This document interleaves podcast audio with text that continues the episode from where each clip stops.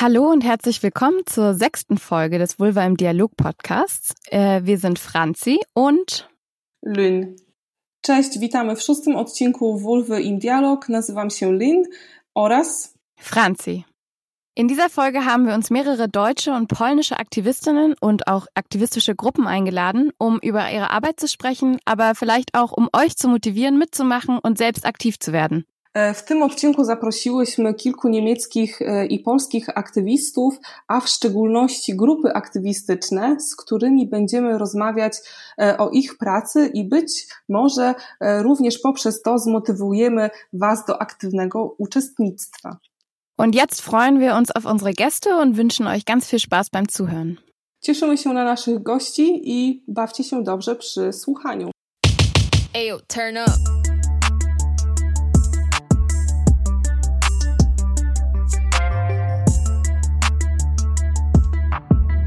Dialog, der podcast. Szanowni Państwo, drodzy słuchacze, drogie słuchaczki, nazywam się Lynn i witam Was serdecznie w drugiej części tego odcinka, w której prezentujemy e, aktywistów, aktywistki oraz feministyczne grupy aktywistyczne. Dziś przedstawimy Państwu ciocię Basię, a do studia zaprosiliśmy przedstawicielkę cioci Basi, Alex z którą porozmawiam o pracy grupy. Kim są, czym się zajmują i dlaczego. Tego dowiecie się za chwilę. Witam Państwa, witam Was jeszcze raz e, serdecznie i Aleks, cześć. Cześć, też witam wszystkich słuchaczy, słuchaczki. Aleks, kim jest ciocia Basia? Więc e, ciocia Basia to grupa wolontariuszek tutaj w Berlinie, która pomaga osobom w niechcianej ciąży z Polski w uzyskaniu bezpiecznej i legalnej aborcji w Berlinie. A ty czym zajmujesz się w tej organizacji? E, ja głównie e, zajmuję się tłumaczeniem w klinice um, oraz przy terminach w um, poradni planowania rodziny, ale również odpisuję na maile i na wiadomości w, na Facebooku. A w jakiej klinice? Jak to e, jest powiązane z ciocią Basią? Współpracujemy z dwoma klinikami tutaj w Berlinie. E, myślę, że nie mogę chyba ich nazwać, ale one bardzo nam pomagają. To są bardzo um, feministycznie i pro-choice nastawione osoby, które, z którymi współpracujemy właściwie już od lat. Mhm. A jak doszło do tego, że w ogóle ciocia Basia powstała? A, więc to jest dość długa historia. Ciocia Basia istnieje mniej więcej od 2015 roku. E, pomysłodawczynią była Zara Deal, która jest autorką, aktywistką i twórczynią filmów dokumentalnych. Ona zainteresowała się sytuacją w Polsce w czasie produkcji filmu Abortion Democracy, w którym porównuje, jak kwestia aborcji rozwinęła się w RPA po zniesieniu apartheid oraz w Polsce po upadku komunizmu. Więc jakby to był jej pierwszy kontakt z tematem aborcji w Polsce. E, w tym samym czasie współpracowała ona również z organizacją Women Help Women. To jest holenderska organizacja, która wysyła tak zwane tabletki aborcyjne, czyli e, misoprostol i mifepriston e, do osób w krajach, w których nie ma dostępu do bezpiecznej aborcji. W 2015 roku polscy celnicy zaczęli nielegalnie przechwytywać tabletki na granicy więc Sara postanowiła skontaktować się z polskimi aktywistkami w Berlinie, aby umożliwić osobom z Polski wyjazd za granicę. Aleks, e, w jakich krajach obecnie jest e, największe zainteresowanie tym projektem? E, bo rozumiem, że umożliwiacie i pomagacie kobietom w ciąży, które chcą dokonać aborcji, aby właśnie w sposób legalny mogły i bezpieczny tego dokonać. E, ale w jakich krajach jest największe zapotrzebowanie? Kto jest waszymi klientkami? A właśnie głównie osoby w niechcianej ciąży z Polski, ponieważ jakby nasza organizacja głównie e, jest polskojęzyczna. E, poza tym jakby działamy w kraju, który graniczy z Polską. Jakby cały pomysł był taki, żeby pomagać Polkom w niechcianej ciąży. Oczywiście, jeśli osoba z jakiegoś innego kraju do nas napisze, to też jej pomożemy. I były takie przypadki, ale głównie są to osoby z Polski. Chociaż zdarzają się też na przykład osoby, które pracują albo studiują w Polsce i są skądś indziej, na przykład, nie wiem, z Indii albo z Ukrainy, które dowiadują się o nas i które na przykład wcześniej nie wiedziało, że w Polsce aborcja jest nielegalna i nagle są w sytuacji, gdzie są w kraju, który, gdzie nie mówią, są w kraju, w którego języku nie mówią, gdzie nie wiedzą, jak się, e, jak znaleźć informacje i tak dalej, ale głównie są to Polki. Mhm.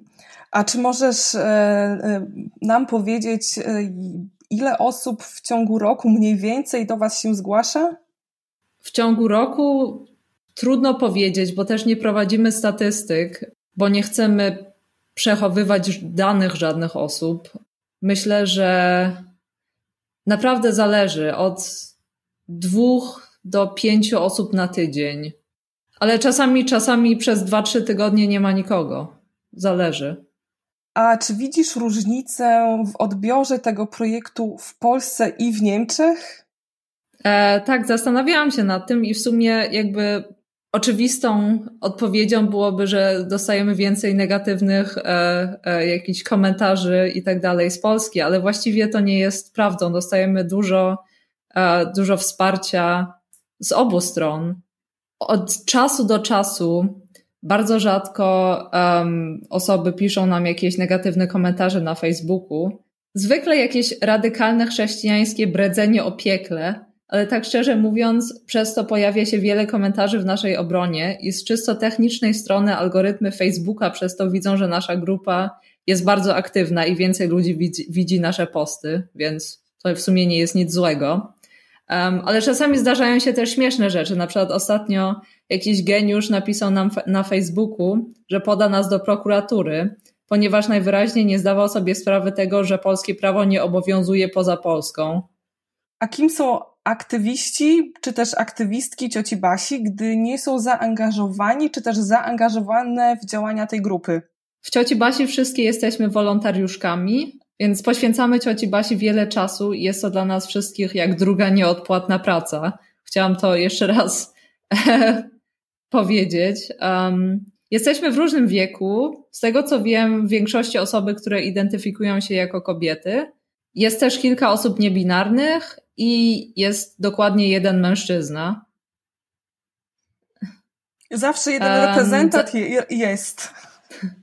Tak, tak, nie, ale um, on robi do, dla nas dużo dobrej pracy. Um, jest, jest bardzo ważną częścią naszej organizacji. I e, wszystkie osoby są z środowisk lewicowych, feministycznych, są różne powiązania do innych organizacji w Berlinie, w Polsce, w Europie. Wszyscy pracujemy, część nas jeszcze studiuje, ale w sumie bardzo zróżnicowane. Kto może angażować się e, w Wasze działania i czy w ogóle szukacie e, nowych osób obecnie do wsparcia Waszej działalności? Angażować może się każdy, kto, kto, kto chce się angażować i nam pomóc. Głównie poszukujemy osób e, polskojęzycznych w Berlinie, czyli jeśli e, jakiś słuchacz lub słuchaczka e, mówi po polsku oraz po niemiecku i mieszka w Berlinie, może się do nas zgłosić na przykład przez Facebooka, albo na przykład również można udostępnić też w Berlinie swoją kanapę lub łóżko w pokoju gościnnym na nocleg, jeśli osoba, um, która przyjeżdża tutaj na aborcję, musi zostać na noc. I oczywiście można nas też wesprzeć finansowo. E, w tym momencie nie mamy własnego konta, więc wpłaca się na konto ASN, czyli Abortion Support Network. I oni pomagają nam finansować e, aborcję dla osób, które na to nie stać. Jak wygląda w ogóle Twoja praca w, w tej organizacji? E, wiem, że jest to oczywiście praca e, wolontariacka, ale na przykład ktoś do Was się zgłasza i wtedy jakie jest dokładnie Twoje zadanie? Jak to wygląda? Bo rozumiem, że robisz wszystko, co jest możliwe. Jak funkcjonujecie? Znaczy nie, w tym momencie głównie tylko tłumaczę. Mamy jakby pracę na zmiany, powiedziałabym, że ktoś ma zmianę facebookową, zmianę mailową i co parę tygodni e, się zmieniamy, ponieważ jest to jednak dość, dość dużo pracy. Więc w tym momencie ja zajmuję się tylko tłumaczeniami. Ale tak, jeśli ktoś do nas na przykład pisze lub dzwoni, jest, jest też dyżur telefoniczny i e, można do nas właśnie zadzwonić. E, numer jest na Facebooku i no właśnie, wtedy odpowiadamy, zaczynamy ustalać wszystkie terminy, czyli termin w klinice, najpierw termin w um, poradni planowania rodziny, ponieważ rozmowa w poradni planowania rodziny przed aborcją w Niemczech jest przymusowa jeszcze. E, trzy dni przed zabiegiem, więc to jest też dość e, trudne do zaplanowania czasami, bo osoba musi albo przyjechać dwa razy do Berlina, albo zostać na noc przez trzy noce. Czyli... Więc tak. Czyli e, właśnie zaczynamy organizować wszystkie terminy, szukamy noclegu, szukamy osób do tłumaczenia, i w ciągu jednego, czasami dwóch tygodni właściwie wszystko już jest załatwione i osoba może przyjechać mhm. i już. E, czyli załóżmy, e, że jestem e, kobietą w ciąży z Polski i chcę dokonać aborcji. Moja sytuacja finansowa nie jest ciekawa, więc zrozumiałam, że oczywiście tutaj można otrzymać Wasze wsparcie finansowe. Tak, absolutnie znajduję wasze dane kontaktowe, piszę maila albo dzwonię i ogólnie od tego momentu wy zajmujecie się wszystkim i później tylko dajecie mi e, informacje, kiedy mam przyjechać, tak? Dokładnie, tak. Chcemy tak bardzo jak to możliwe odciążyć osoby w niechcianej ciąży, ponieważ wiemy, jak, jak strasznie stresująca to jest sytuacja w Polsce w tym momencie, jak jak agresywnie społeczeństwo reaguje na takie osoby i jak mocna jest stygmatyzacja takich osób w tym momencie. Alex, czy chciałabyś się z nami podzielić jeszcze jakimiś e, informacjami? Czy nie zadałam Ci jakiegoś e, pytania, na które chciałabyś odpowiedzieć? E, tak, w sumie chciałabym porozmawiać jeszcze trochę o aborcji samej w sobie. A mianowicie chciałabym, żeby wszyscy ludzie wiedzieli, że osoby, które znajdują się w niechcianej ciąży, najczęściej sięgają po drastyczne metody, aby pozbyć się ciąży. Dowodzą tego zarówno nasze doświadczenia jako aktywistki, które siedzą w temacie, jak i statystyki. E, na przykład Światowa Organizacja Zdrowia szacuje, że każdego roku do 13% zgonów e, związanych z ciążem można przypisać niebezpiecznej domowej aborcji. Nie ma znaczenia, jakie ktoś ma ideologiczne poglądy na temat aborcji. Aborcja to coś, co zawsze się dzieje. Jeśli nie ma możliwości legalnej i bezpiecznej aborcji, ludzie sięgają do niebezpiecznych i groźnych dla życia i zdrowia sposobów. Nie z byle jakiego powodu wieszak stał się symbolem czarnego protestu. Myślę, że wiele osób zdaje sobie z tego sprawę, ale chciałam jeszcze raz podkreślić, dlaczego dostęp do legalnej aborcji jest tak ważny.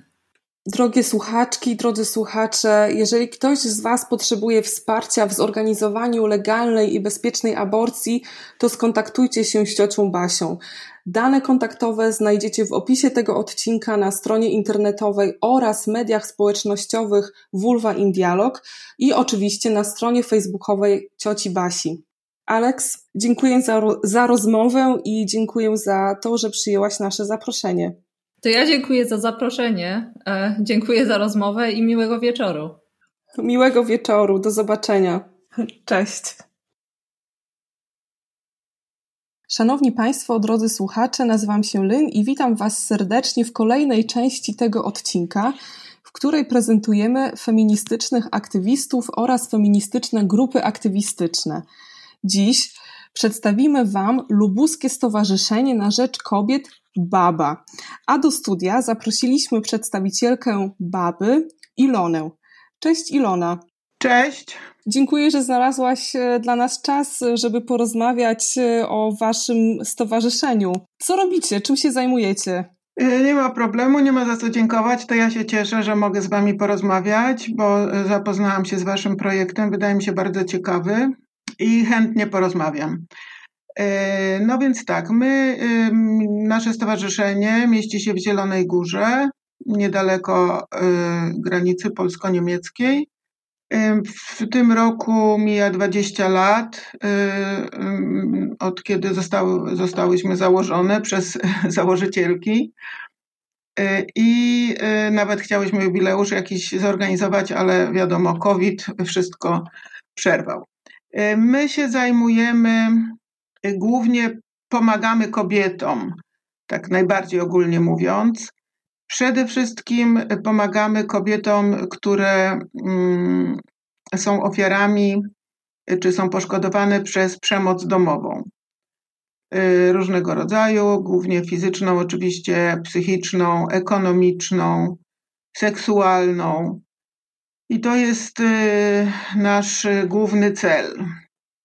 Od, przez te 20 lat w różny sposób pomagałyśmy, a przede wszystkim i właściwie to y, kontynuujemy właśnie przez cały okres naszego istnienia, to są bezpłatne porady prawne i psychologiczne, a do tego dochodzą w zależności od potrzeby czasami mm, też pomoc, y, y, porady coacha, porady doradców zawodowych, ale te prawne i psychologiczne, bezpłatne, muszę to mm, podkreślić, y, są główną naszą taką osią działalności. I one polegają na tym, że u nas y, działają, trudno powiedzieć pracują, ale chyba działają będzie lepszym słowem, bo, bo bezpłatnie, wolontariuszki, czyli prawniczki, y, y, nie studentki, tylko to są po, wykształcone prawniczki, też po aplikacjach różnych, najczęściej adwokackich, albo to są radczynie prawne. I Y, psycholożki też y, doświadczone specjalistki z wyższym wykształceniem mm, odpowiednim.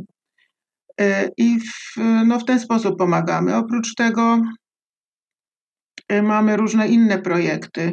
Od jakiegoś czasu, od kilku lat już zajmujemy się mm, przeprowadzaniem takich szkoleń albo warsztatów w szkołach zielonogórskich E, podstawowych i średnich e, dotyczących no też naszego głównego jakby pola działania, czyli przeciwdziałania przemocy. Uczymy dzieci, co to jest przemoc i że to jest przestępstwo, bo to dla wielu dorosłych nie jest jasne, a co dopiero dla dzieci czy dla młodzieży, że mają prawo protestować i bronić się przed tym i e, w razie czego zgłaszać te przestępstwa, czy na policji, czy, czy w inny sposób, czy choćby do nas się zwrócić.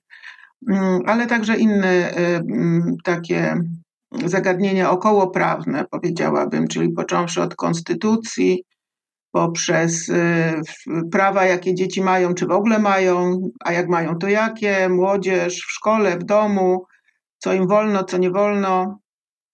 Y, mm, to jest duże zainteresowanie tymi warsztatami, ponieważ takiego prawnego prawnych lekcji w ramach programu szkolnego właściwie nie ma u nas i my to robimy oczywiście, wszystko co robimy, to robimy bezpłatnie, bez pobierania żadnych opłat, nawet małych. A my szukamy na to albo funduszy poprzez granty, poprzez różne konkursy, albo zupełnie po prostu własnymi siłami, siłami wolontariuszek y, organizujemy naszą działalność. To tak ogólnie, proszę pytaj, jeżeli y, coś y, konkretnie mam opowiedzieć. Mhm. Jak do tego doszło, że Baba powstała 20 lat temu? No więc powstała, to taka grupa koleżanek była, ja do, doszłam dopiero 3 lata później, ale wiem jak to się odbywało. To była grupa koleżanek feministek i one chciały założyć takie czysto feministyczne stowarzyszenie, które się będzie y, zajmowało takimi problemami teoretycznymi, powiedzmy. Y, będą czytać y, książki feministyczne, jeździć na jakieś spotkania i tak no, bardziej teoretycznie rozwijać swoje zainteresowania. Ich było tylko kilka ale bardzo szybko się okazało, że zaczęły się zwracać kobiety z zewnątrz do, do, do stowarzyszenia z prośbą o pomoc. Jeżeli po prostu usłyszały, że są, jest jakieś kobiece stowarzyszenie, już bez, bez wnikania o co chodziło, jak usłyszały, że kobiety jakieś są i, i, i zajmują się kobiecymi sprawami, to zaczęły same się z miasta po prostu, takie przypadkowe kobiety potrzebujące pomocy i niestety doszło też do y, napadu na, na wtedy naszą prezeskę i do dzisiaj, bo to jest, ona jest chyba jedyna z tego pierwszego składu na Anitę Kucharską-Dziedzic. Y, y, był, był taki gwałciciel, który na terenie kampusu uniwersytetu, czy tam wyższej szkoły wtedy, działał i, i wieczorami napadał studentki. Ona też była ofiarą takiego napadu. Jej się udało uciec, on tylko nożem ją lekko chyba skaleczył, ale potem ona przeżyła tą całą drogę zgłaszania przestępstwa, Y, na policji, w prokuraturze i, i tego, tego całego feedbacku, który dostała, czyli no, powiedzmy szczerze, lekkiego lekceważenia, ponieważ on, jej się udało wyswobodzić własnymi siłami, to po prostu tam się pobiła z nimi, uciekła, no to y, mm, było to kompletnie zlekceważone. Znaczy nie było przestępstwa. Ona się czuła bardzo dotknięta, także psychicznie to było dla niej bardzo ciężkie. No, raczej właśnie psychicznie, bo fizycznie mm, Bogu dziękować jakoś się y, y, wykaraskała. Natomiast dotarło do niej, jakie to może być trudne przeżycie, jak, jak może dotknąć kobietę wtórna wiktymizacja, czyli kolejne mm, przechodzenie przez różne instytucje, które pomo- po, powinny pomóc, a a w żaden sposób nie pomogły, natomiast ona się czuła jeszcze, jeszcze gorzej, czyli kolejny raz się stała ofiarą, czyli stąd ta wtórna wiktymizacja. I wtedy no, tym bardziej dziewczyny y, zintensyfikowały tą pracę, tą pomocniczą, czyli y, stałe mm, porady prawne i, i psychologiczne, najczęściej jednocześnie, znaczy jakby każda kobieta, może nie każda, ale większość y, korzysta z obydwu form, bo jeżeli jest w jakimś kryzysie, po przemocy w trakcie rozstania z mężem czy partnerem, bo to jest ta klasyczna y, jakby forma, czyli y, kobiety doznają przemocy najczęściej, ale oczywiście nie zawsze, ze strony mężów lub partnerów i dzieci. Mm, I, I, wtedy one tu próbują się jakoś wydostać. U nas nie ma za dużo takich możliwości. Same próbują, no to muszą po, po prostu swoją egzystencję od początku zbudować. Praca, mieszkanie, opieka nad dziećmi, jednocześnie rozwód, jeżeli to był mąż, czy rozstanie, jakieś podzielenie majątku, opieka nad dziećmi, finansowe problemy, no i psychiczne, bo to jednak rozpada się rodzina, tak czy inaczej. Jaka by ona nie była, to jest rozpad y, związku, który miał trwać no, w idealnym stanie na zawsze. Więc, y, więc stąd te, takie połączenie tych dwóch rodzajów pomocy. A czy wy działacie tylko lokalnie, czy również y, ogólnokrajowo, czy też międzynarodowo? Mm, przede wszystkim w Zielonej Górze i w zależności od tego, ile mamy środków, y, także wokół Zielonej Góry, na terenie województwa, y, w dobrych czasach, kiedy miałyśmy więcej grantów, to tak gdzieś połowa województwa, po prostu taki krąg wokół Zielonej Góry zataczałyśmy. Tej chwili, y, no w tej chwili jesteśmy w bardzo złej sytuacji finansowej, ale działamy nadal, tylko no już y, te wyjazdy, bo miałyśmy po prostu porady w terenie. Wyjeżdżałyśmy raz na różnie, raz na tydzień, raz na dwa tygodnie. Miałyśmy dyżury takie właśnie prawniczo-psychologiczne mm, w różnych y, mniejszych ośrodkach, w gminach czy w powiatach. Tam nawiązywałyśmy kontakt z danymi, z danym samorządem i korzystałyśmy z jakichś pomieszczeń za darmo, które nam tam gmina mniej lub bardziej chętnie udostępniała. Natomiast już nasze prawniczki i psycholożki tylko musiały dojechać i y, no, odbyć tam te porady. To było dla nas bardzo ważne i dalej staramy się o to. Tak samo te warsztaty w szkołach robimy w Zielonej Górze, ale bardzo chciałybyśmy też wyjść poza Zieloną Górę, bo cała ta mm, gminna Polska no, jest w gorszej sytuacji pod każdym względem. W większym ośrodku, tak jak u nas w Zielonej Górze, to jest około 120 y, tysięcy mieszkańców, no jest łatwiejszy dostęp y, do, do, do prawnika, czy do psychologa, czy do czegokolwiek, czy łatwiej mieszkanie, czy chociaż pokój wynająć. No a te dziewczyny, czy te panie z, młodszy, z mniejszych miejscowości, gdzie wszyscy się znają, powiedzmy sobie szczerze, to, to tym bardziej jest y, trudne. Nie ma, y, jest też teraz taki, mówimy o takim problemie jak wykluczenie transportowe. Transport publiczny, który za czasów PRL-u, na który, czyli jeszcze przed, przed tym przełomem 89 roku, który jeszcze dobrze pamiętam, działał, jakbyśmy nie narzekali na socjalizm, to działał dobrze a y, w tej chwili to wszystko przeszło w prywatne ręce i wiele miejscowości jest kompletnie odciętych nie ma transportu publicznego. Więc albo się ma swój samochód, albo nie, a jeżeli się ma, to często jest jeden i to właśnie ten przemocowy mąż używa na przykład. Y, I gdy kobieta chce dojechać, bo może zawsze do nas dojechać, oczywiście, to, no to po pierwsze musi się opowiedzieć całej rodzinie, gdzie jedzie i po co. I no, no to się zaczyna cała piramida problemów. Więc y, staramy się wychodzić poza Zieloną Górę, kiedy tylko możemy. A jak można Was wesprzeć teraz? No powiem szczerze, że nie ma to jak finansowa pomoc oczywiście. Y, I, I, dostajemy, mamy darczyńców, mamy takie grono darczyńców prywatnych, no ale to są małe wpłaty, ale to nieważne. Ważne, że są regularne i ważne, że są ludzie, którzy nas popierają. Dla nas to jest y, no, jakby potwierdzenie tego, że, że idziemy dobrą drogą. No, takie audycje, które ja rozumiem, że, że będą odsłuchiwane, y, chyba przede wszystkim w Niemczech, y, no to, to jest też dla nas ważne, żeby inni wiedzieli, jak sytuacja wygląda w Polsce. Z jednej strony niespecjalnie dobra, bo przemoc domowa jest i, i moim zdaniem nie maleje, ale z drugiej strony te dobre strony, czyli to, że są takie stowarzyszenia jak my i że działamy i nie poddajemy się i staramy się bardzo pomóc. I wydaje mi się, że jeszcze, że jeszcze długo będziemy pomagać, mimo że teraz to już y, przez tą epidemię no to nastąpiło już no, spiętrzenie problemów, ale no, y, no poznajemy takie narzędzia jak Zoom i też z niego korzystamy, więc jakby trzeba widzieć chociaż minimalne dobre strony tego, bo na pewno to wykorzystamy, to, że, że wszystkie nauczyłyśmy się zdalnie działać. Wykorzystujemy telefon, wykorzystujemy maile. Kto jest zdrowy, to pomaga. I liczymy, że no wróci to kiedyś. I ja liczę, że po wakacjach wrócimy już do porad y, y, stacjonarnych. Na razie próbujemy właśnie zdalnie czy przez telefon. No, do tego potrzebny jest sprzęt. No, tego sprzętu nie mamy, nie byłyśmy nastawione na coś takiego.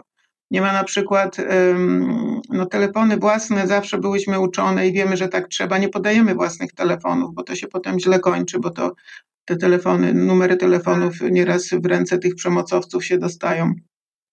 I, y, no i nie na tym to polega. Musi być jakieś BHP też pracy pomagacza. No ale na razie nie mamy innego wyjścia. Mamy, mamy jeden telefon stowarzyszenia mm, komórkowy, z którego korzystamy. Y, czy jakieś, y, no każdy potrzebuje mm, laptopa w domu, a, w tej chwili cała rodzina się rzuciła na ten sprzęt, no bo nie wiem jak u Was nie dokładnie już pamiętam, ale u nas wszystkie dzieci od trzech miesięcy pracują zdalnie, więc, więc, więc laptopy i komputery, kto miał, to, to, to dzieci okupują. Plus niektórzy muszą mieć home office, a jeszcze dochodzi ta działalność u nas. No jakoś to łączymy, ale ale wolontariacko, jeżeli ktoś chciałby się zaangażować, też e, Was wesprzeć wolontariacko, to czy jesteście również tym zainteresowani, zainteresowane czy zainteresowani? Tak, tak, jak najbardziej. Potrzebujemy wolontariuszek cały czas i to z różnych jakby branż, powiedzmy, więc każda tam znajdzie sobie jak, jakiś kącik u nas. E, więc jeżeli, ale no, myślę, że no to, to musiałby być ktoś z Zielonej Góry czy z okolic i, i stale mamy jakieś nowe zgłoszenia. Wolontariuszek mamy sporo. Wyjątkowo mamy tak. szczęście do tego, bo inne stowarzyszenia narzekają na brak wolontariuszy. A ile, ile jest wolontariuszy, czy też wolontariuszek? Jak to jest? Same są tam kobiety, czy też mężczyźni? Jednego mamy młodego studenta w tej chwili, ale do, do darmowej pracy to raczej um, panowie się tak nie, kwapią, więc to są panie. Y, dużo studentek, no bo mają troszkę wolnego czasu i mm, y, zresztą studentek kierunkowych takich studiów rehabilitacji, czy tam mm, te, które socjologię studiują, czy psychologię. Y, potem jest część, to są już takie troszeczkę starsze panie na emeryturach, czy na wcześniejszych emeryturach. No i trzecia część to są takie czynne zawodowo jeszcze Mm, panie, te, które mają też dzieci y, i, i, zwykłą pracę, no bo one wszystkie gdzieś pracują, a popołudniami, no czy do południami to już wszystko jedno, do, dyżury dopasowujemy do, do potrzeb. Kto kiedy ma czas, wtedy próbujemy to wszystko zorganizować. A mam teraz takie pytanie e, dotyczące takiej kwestii. Załóżmy, że jestem e, kobietą, która padła ofiarą przemocy domowej. Dzwoni do nas, do, do was, dzwonią do was albo piszą do was maila i jak to dalej wygląda? No więc y, no, ja rozmawiam najczęściej y, z, z tą daną panią i no, muszę dokładnie znać sytuację, bo każda, z jednej strony one są podobne, z drugiej strony każda jest inna. Na ile to jest zaawansowane, czy to jest coś nagłego, czy to już od dłuższego czasu trwa. No powiem szczerze, że takich nagłych przypadków mamy mniej. Najczęściej zda, zda, zgłaszają się do nas panie, które już, y, gdzie ta przemoc trwa dłużej. Po, po, pierwszym razie to każda myśli, że to tak się zdarzyło, że nie, że to będzie dobrze, że wszystko się ułoży i dopiero kiedy się ta przemoc powtarza, zgłaszają się do nas. No i tłumaczymy, co można zrobić. Przede wszystkim oczywiście trzeba się zgłosić na policję albo do prokuratury y, w odpowiedni sposób. Mamy, y, wiemy jak to, tłumaczymy, co trzeba zrobić, gdzie się trzeba zwrócić. Mamy też już takie dużo wydawnictw. W tej chwili mamy bardzo fajną, nową taką naprawdę krótką, ale treściwą, no trudno powiedzieć broszurkę, raczej folder, gdzie wszystko jest wytłumaczone jeżeli ktoś przyjdzie do nas, to wręczamy. Albo na naszej stronie internetowej wszystkie też są dostępne, można sobie albo przeczytać, albo ściągnąć, albo wydrukować, kto co potrzebuje.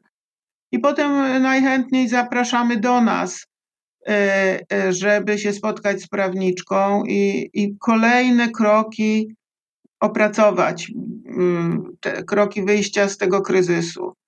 Czy chcą się, my do niczego nie namawiamy, my tylko pokazujemy możliwości, y, jakie są. Te porady są anonimowe, to jest bardzo ważne, bo we wszystkich innych instytucjach pomocowych, w jakichś ośrodkach pomocy społecznej, na policji i tak dalej, wszędzie wszystkie panie zaczynają od wyciągnięcia dowodu osobistego, a w MOPS-ie to trzeba i tam pokazywać e, dochody i mm, no, bardzo dużo dokumentów przynosić do nas. E, nie, w ogóle nie można, nie trzeba się przedstawiać i myślę, że to jest naszą taką silną stroną. M mogą podać imię, ale nie muszą. My tylko mówimy co i jak można, to jest dużo kroków różnych, skomplikowanych, no wzmacniamy je w międzyczasie, że no może nie będzie to łatwe, ale że jest do przeprowadzenia, bo wiemy, to mamy doświadczenie, wiemy, że to jest możliwe.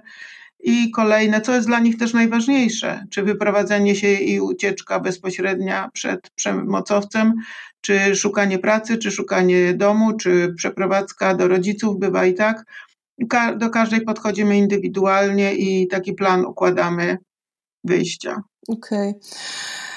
Ilona, dziękuję Tobie raz jeszcze za rozmowę. Mamy niestety tylko 15 minut, e, ale e, jeżeli Wy, dziewczyny, e, jeżeli potrzebujecie pomocy w kwestiach, o których Ilona właśnie opowiadała, mówiła, skontaktujcie się z babą i one, one, was, one was już e, dalej e, pokierują. Jak słyszałyście, pomoc jest indywidualna.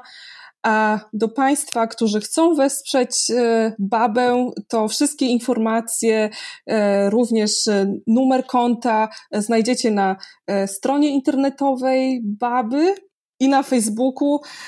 I jeszcze raz dziękuję za rozmowę, Ilona. To ja dziękuję, cieszę się, że mogłyśmy porozmawiać. Dziękuję. Vulva in Dialog to projekt Stowarzyszenia Użyteczności Publicznej Doppelstadt Kultur z Frankfurtu nad Odrą. Projekt jest finansowany przez Federalne Ministerstwo do Spraw Rodziny, Seniorów, Kobiet i Młodzieży z programu Żyć Demokratycznie oraz ze środków Ministerstwa do Spraw Społecznych, Społeczeństwa, Integracji i Ochrony Konsumentów. A Lotte z podcastu Sex Tapes jest producentką techniczną Vulvy in Dialog. E, dziękuję za, za to, że słuchaliście nas i do usłyszenia.